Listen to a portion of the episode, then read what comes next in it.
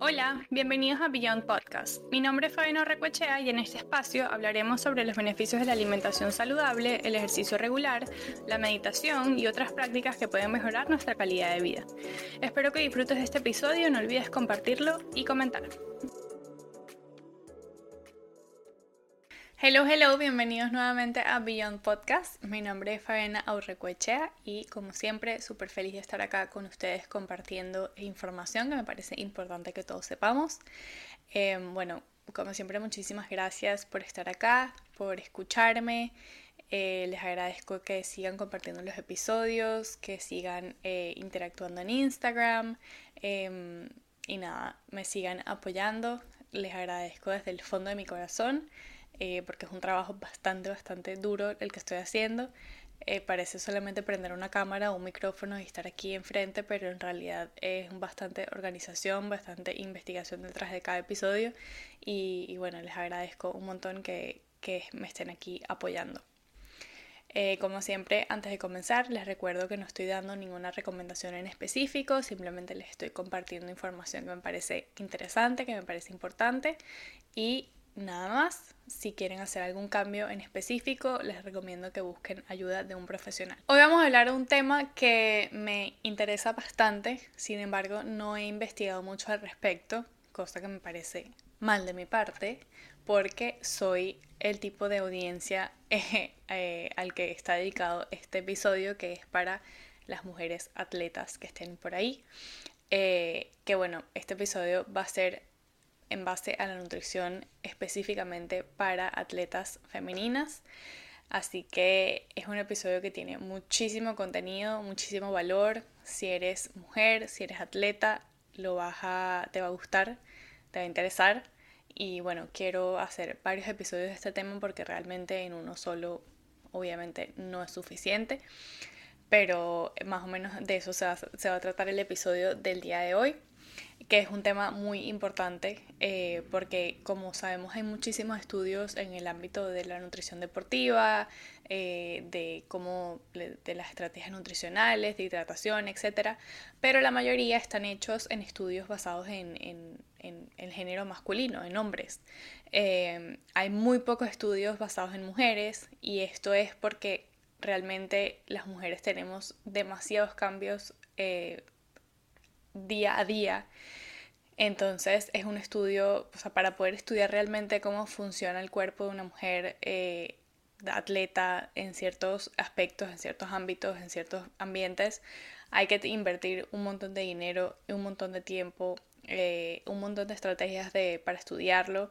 Entonces por eso los, los estudios están bastante limitados, cosa que me parece muy eh, injusta porque sabemos que o sea, hasta el sol de hoy las mujeres han ido evolucionando muchísimo en, en el ámbito deportivo, que hasta casi el 50% de, de quienes practican deportes son mujeres. Entonces me parece bastante importante que se hable más de este tema, que se discuta más, que se hagan más estudios. Sin embargo, bueno, como les comenté, es bastante costoso, eh, por eso no hay tantos. Em, les voy a hablar en específico de un estudio que encontré que es como un review de, eh, que salió en septiembre del 2021 por Brian Holtzman y Catherine Ackerman, que es una doctora especializada en medicina deportiva, también es endocrinóloga y es directora del programa de atletas en la división de medicina deportiva de, del Boston Children's Hospital. Como les comenté, hay muy pocos estudios basados en mujeres, em, mujeres deportistas la mayoría son en hombres. Por ende, esto conlleva a que los estudios o las investigaciones, los resultados que se han demostrado en diferentes investigaciones basadas en hombres, se apliquen directamente hacia las mujeres, hablando de estrategias nutricionales, de eh, la distribución de los macronutrientes, de hidratación, micronutrientes, vitaminas, minerales, proteínas, etc. Eh, lo, que sea, lo que ha resultado bien para los hombres lo están aplicando también para mujeres. Pero sabemos que por sentido común, que esto no puede, no puede ser así porque no somos iguales, la fisiología de la mujer es muy distinta a la del hombre y bueno, sentido común, si fuiste a biología en el colegio no, probablemente todo el mundo sepa esto, todas las mujeres tenemos un ciclo eh, que cambia día a día, literalmente las hormonas cambian día a día. Entonces no podemos compararnos con, a pesar de que sea misma edad, mismo eh, rendimiento, mismo deporte, no se puede comparar una mujer con un hombre porque simplemente no es lo mismo. Así como les comenté anteriormente que el tema de los estudios en mujeres específicamente es bastante costoso, es porque realmente los ciclos eh, de una misma persona, comparando un ciclo de un mes con el siguiente o con el anterior, o de dos personas distintas, nunca son iguales. Todos los ciclos son distintos, todos los ciclos varían, por ende investigar el tema de, de, las estrategias nutricionales específicamente para mujeres es bastante complicado porque como les comenté, esto varía cada día, cada mes es algo distinto. Entonces, eh, estos estudios son bastante costosos y no hay muchos estudios eh, en este ámbito. Sin embargo, este, este artículo que les, que les voy a hablar hoy es un estudio que habla acerca de dos conceptos interesantes que me parece chévere compartir. Eh, uno es el Relative Energy Deficiency in Sports, que se conoce como REDS, que es un síndrome que se caracteriza por un desequilibrio entre la energía consumida y la energía gastada en el contexto de la práctica deportiva. Es decir, que no se está consumiendo la, misma, la cantidad de energía adecuada que se necesita para no solamente cubrir con los requerimientos del organismo en el día a día, sino también para cubrir los requerimientos en el ámbito deportivo. Entonces se refiere a una insuficiencia crónica de energía eh, para satisfacer estas demandas del cuerpo debido a una ingesta calórica insuficiente en relación con el gasto energético. Este modelo de Breads propone muchísimos efectos negativos que los tengo acá en una lista, se los voy a leer porque son muchos. Em, baja disponibilidad energética, mayor riesgo de lesiones, menor respuesta al entrenamiento, disminución de la coordinación, disminución de la concentración, mayor irritabilidad, tasas eh, más altas de depresión, disminución de las reservas de glucógeno, disminución de la fuerza muscular y disminución del rendimiento de resistencia. Entonces, como pueden ver, es algo que afecta eh, al, organismo en general, no solamente a las mujeres, pero más que todas las mujeres, por el mismo tema de eh, las diferencias hormonales eh, que ocurren en el día a día. El otro concepto se conoce como The Female Athlete Triad o en español es la triada de la atleta femenina y se refiere a una interrelación de tres factores clínicos que son la disfunción menstrual, la disponibilidad energética baja, que esto puede venir acompañado con o sin un trastorno alimenticio, y la disminución de la densidad mineral ósea. Este concepto no significa que uno, que, estos, que estos eh, factores no dependen del otro, lo contrario, estos, estos eh, tres, tres, componentes eh, tienen una relación bastante compleja entre ellos, ya que la falta de energía y nutrientes puede afectar la función hormonal, por ende afectar la menstruación y lo que a su vez puede afectar la salud ósea. Entonces son tres factores que se interrelacionan entre ellos y uno no existe sin el otro. Además de esos dos conceptos que les acabo de mencionar, la baja disponibilidad energética causa muchísimas alteraciones hormonales en las mujeres, que también se las leo, sale del mismo artículo de la doctora que les comenté al principio, entre ellos está la disminución del estradiol, la disminución de la progesterona, la disminución de la leptina, el aumento de la grelina, el aumento de la adiponectina, la disminución de la insulina, el aumento del cortisol, la disminución de la T3 y la T3 libre y de la T4, que si se recuerdan en el episodio de la tiroides, estas son hormonas tiroideas, y en el aumento de la hormona de crecimiento. Entonces, en resumen, luego de escuchar todo esto y de ver que realmente una baja disponibilidad energética puede causar muchísimos eh, estragos en más que todo en las mujeres, el diseñar un plan de alimentación para atletas femeninas es demasiado importante que esté específico para una atleta femenina. Em, y se tiene que tomar en cuenta una visión holística, o sea, es decir, eh, considerar diferentes aspectos, no solamente uno. Em, considerar la ingesta energética adecuada y, la hidratación como base. En este artículo ellos plantean una especie de pirámide eh, que es más o menos la jerarquía en la, que se, debería estar planteando un plan de alimentación para una mujer específicamente. Eh, la base es la, la ingesta adecuada de energía y de hidratación. Luego las necesidades calóricas deben ser consideradas antes de adaptar la, composición de los nutrientes, ya hablando de carbohidratos, proteínas, grasas, vitaminas y minerales. El timing nutricional, que esto significa eh, eh, optimizar el momento de la ingesta de, de, ciertos nutrientes antes, durante y después del ejercicio, teniendo en cuenta obviamente la duración y la intensidad y el tipo de ejercicio. Luego el perfil, el perfil hormonal clínico y el uso de hormonas exógenas también puede ser considerado. Y es importante ir ajustando el plan de acuerdo a la experiencia y a las necesidades individuales del atleta. Ya a medida de que, la, de que el atleta va ganando un poco más de conocimiento eh, sobre el plan nutricional y sobre las cosas importantes que hay que tener en cuenta, eh, se debe ir ajustando de acuerdo a la adherencia al plan inicial.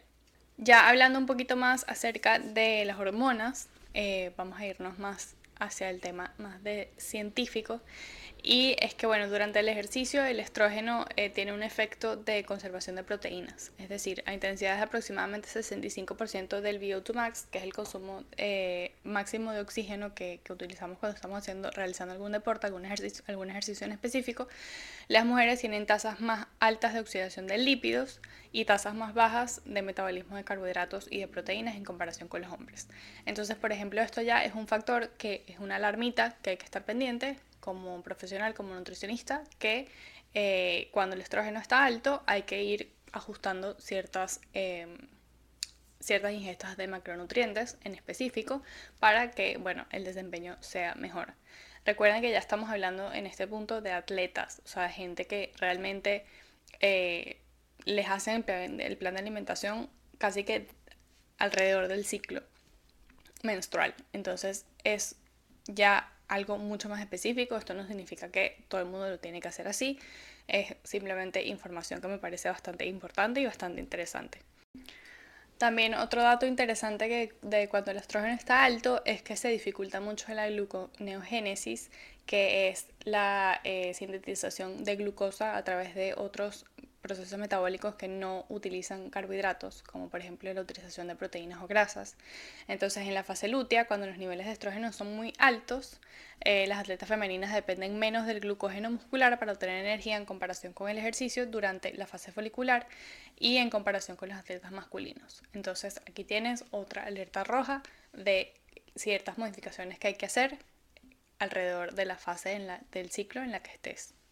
Y bueno, ya hablando un poquito más acerca de específicamente qué cantidad de proteína, carbohidratos, grasas, vitaminas, minerales, etcétera, eh, se debe consumir como atleta femenina.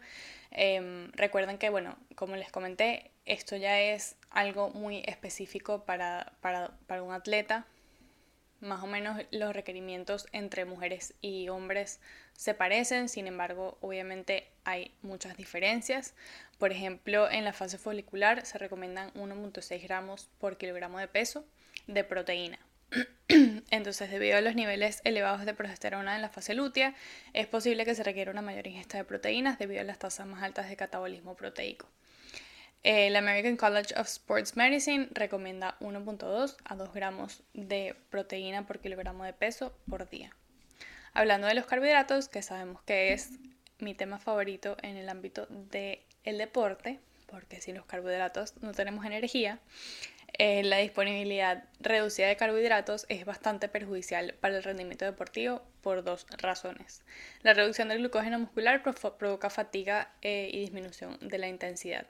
Y la segunda es la reducción de los carbohidratos eh, que circulan en la sangre, es decir, la glucosa, para el mantenimiento del sistema nervioso central afecta la cognición. Entonces ya vemos que no solamente nos va a afectar eh, la intensidad con la que estamos realizando el ejercicio, sino también la cognición. Vemos que los carbohidratos son primordiales, como hemos hablado desde el principio del podcast. Sabemos que más o menos las recomendaciones generales son consumir entre 30 a 60 gramos por hora de carbohidratos.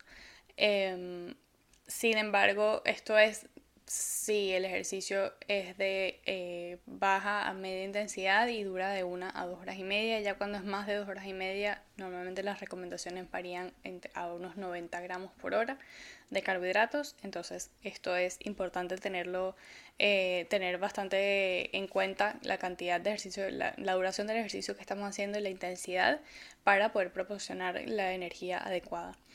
Eh, no solamente eso, sino que simplemente si tú no estás acostumbrado a comerte o tomarte los 90 gramos de carbohidratos por hora y un día decides hacerlo, lo más probable es que sientas un poco de eh, fatiga, eh, o malestar gastrointestinal, cosa que se puede ir entrenando poco a poco, por eso las recomendaciones es ir, es ir subiendo la cantidad de carbohidratos por hora que estás consumiendo en tus entrenamientos poco a poco, es decir, empezaste con 30, luego subes a 40, 50, 60, hasta que llegues a el, el punto que, bueno, que necesitas estar de acuerdo a la duración y a la intensidad.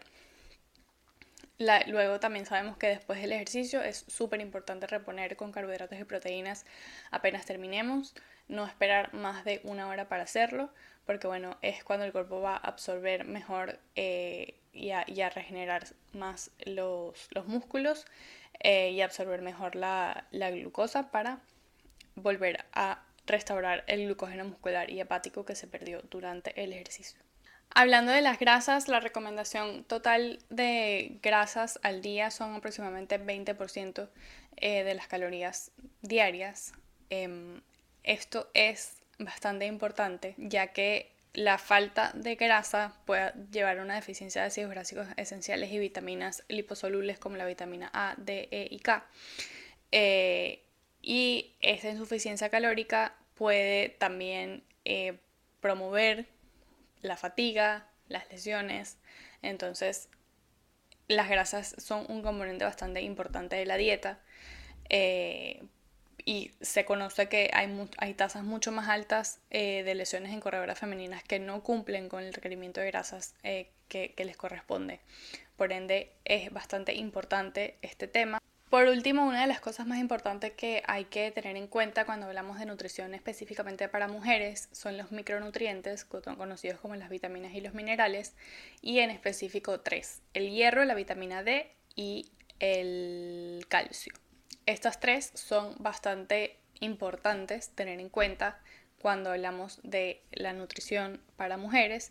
Por ende, eh, las estrategias nutricionales tienen que ser adaptadas para cubrir estos requerimientos y prevenir cualquier deficiencia.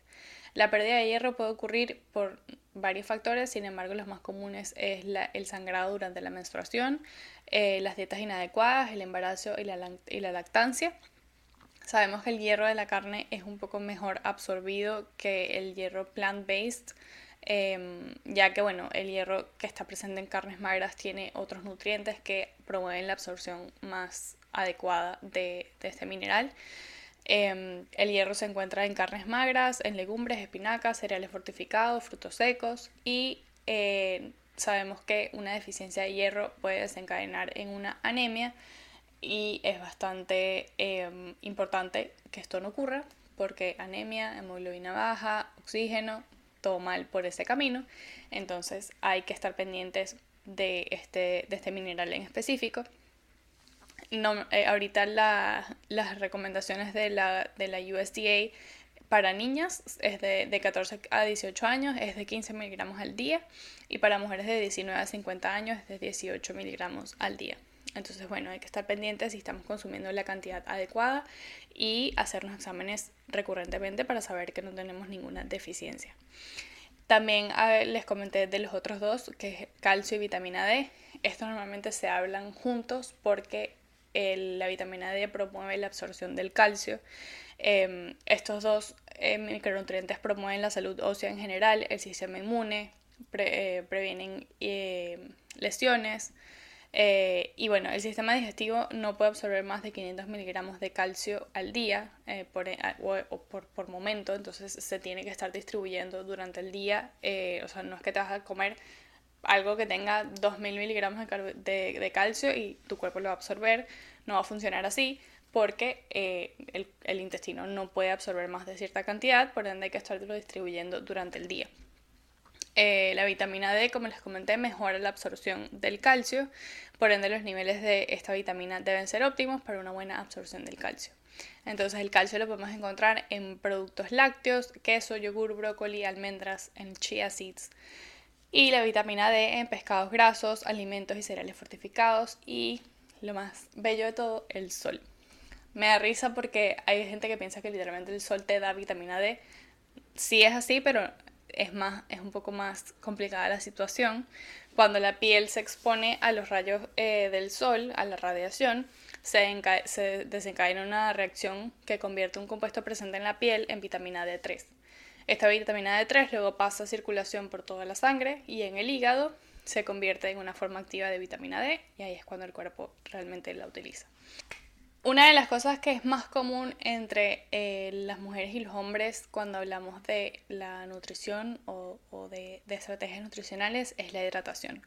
Realmente no varía mucho, sin embargo, bueno, sí hay receptores de estrógeno y progesterona en el hipotálamo, en el sistema cardiovascular, en los riñones y estos órganos están implicados en el equilibrio de líquidos que son necesariamente susceptibles a cambios cíclicos en las hormonas sexuales. Entonces sabemos que bueno, tener una buena hidratación va a promover que las hormonas funcionen correctamente, eh, circulen correctamente, eh, pero bueno, estas fluctuaciones hormonales parecen tener efectos muy pequeños en la regulación del sodio y, los, y de los líquidos. Em, entonces normalmente la hidratación en hombres y mujeres es realmente muy similar. Eh, dos, dos, de 2.2 litros a 2.7 litros al día depende de tu peso, estatura, actividad física que realices, eh, varía, pero más o menos esas son las recomendaciones. Eh, y bueno, como les comenté en el principio, esto es una pequeña muestra de las diferencias que hay cuando estamos hablando de nutrición para mujeres y nutrición para hombres, específicamente para atletas. Eh, sin embargo, se requieren muchísimos más estudios. Me da risa porque el estudio de esta, de esta doctora al final dice, en las conclusiones dice como que, que realmente hay muchísimos estudios que terminan diciendo eh, que se necesitan más estudios para poder comprobar que estas cosas son ciertas, pero realmente para el tema de la nutrición para atletas femeninas es realmente cierto. No hay muchos estudios, no hay eh, mucho backup para, para esta información. Entonces es algo que está ahorita a lo mejor estudiándose un poco más y esperemos que pronto salgan muchos más estudios y más conclusiones eh, para, bueno, para, para, hacer también del tema un poco más llevadero, un poco más eh, entendible. Entonces, bueno, me parece que es un tema demasiado importante discutir si eres mujer, si eres atleta.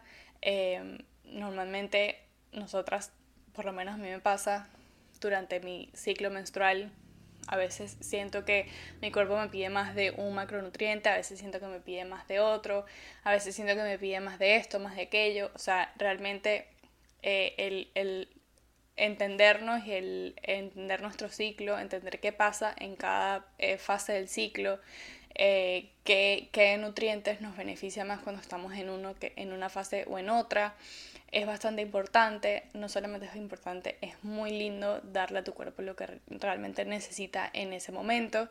Em, y, bueno, realmente eh, también leí un estudio que demuestra que demuestra o, estudia que la, el desempeño en mujeres cuando están en, la menstruación específicamente es mucho, es mucho mayor. Eh, el, estudio dice que lo más probable es por la liberación gigante de hormonas que hay en ese momento eh, o por las variaciones hormonales que hay, pero normalmente cuando estamos en la menstruación es cuando mejor desempeño tenemos. Eh, y bueno, esto es algo muy general porque hay quienes la pasan muy mal cuando están en esos días, se sienten mal, están inflamados, tienen dolor, etc. Entonces, eh, creo que es una generalización decir que realmente cuando estamos en la menstruación nuestro desempeño es mejor, porque bueno, para una persona puede ser todo lo contrario. Sin embargo, bueno, hay quienes sí les funciona, hay quienes eh, eh, ponen sus carreras o, organizan sus carreras específicamente para el día en que les va a venir la menstruación. Entonces, bueno, hay gente que le funciona, hay gente que no, pero es un dato curioso que me pareció divertido compartirles. Cuéntenme ustedes cómo se sienten eh, durante su ciclo, si sienten alguna diferencia o no. Em, yo sí la siento muchísimas. Y eh, no solamente en el tema de la alimentación, sino en el tema del movimiento. En ciertas fases me quiero mover más, en ciertas fases me quiero mover más lento, en ciertas fases me quiero mover más rápido. O sea, eh, varía muchísimo y me parece muy, muy lindo y muy bonito conocer las fases de tu cuerpo y por todo lo que pasa para realmente darle a tu cuerpo lo que necesite. Entonces, bueno, este es el episodio del día de hoy. Espero que les haya gustado, que hayan aprendido algo nuevo. Eh, por favor, si les gusta, compartan el episodio. Es lo que más me ayuda a que la gente todavía me siga viendo eh, y, me sigan compartiendo con gente que aún no me ve. Eh, realmente se los agradezco desde el fondo de mi corazón porque bueno, es un trabajo que en estos días escuché a una persona en Instagram diciendo que, si quieres emprender o si quieres hacer un proyecto, que no lo hagas por dinero, eh, que lo hagas porque realmente te apasiona y porque realmente lo quieres hacer, porque si lo haces por dinero te va a ir muy mal. Entonces, esto es lo que yo estoy haciendo, estos temas realmente me apasionan, realmente quisiera eh, pasar días y días leyendo y, averiguando más acerca de esto. Eh, por eso es que me encanta compartirlo, me encanta hablarlo, me encanta discutirlo, me encanta debatirlo. Em, entonces, bueno, esto es algo que estoy haciendo no solamente para yo aprender mucho más acerca de la nutrición en general, sino también para enseñarles a ustedes, para que ustedes también aprendan de una manera que sea fácil de, de, de entender. Y bueno, todo esto se los digo porque eh, aprecio mucho que, estén acá, que me escuchen y, que me compartan, que compartan los episodios y rieguen la voz de que hay una personita por ahí haciendo podcasts de nutrición eh, y, y bueno, que les guste. Y bueno, se acabó. Muchísimas gracias por escucharme. Nos vemos en el próximo episodio. Bye bye.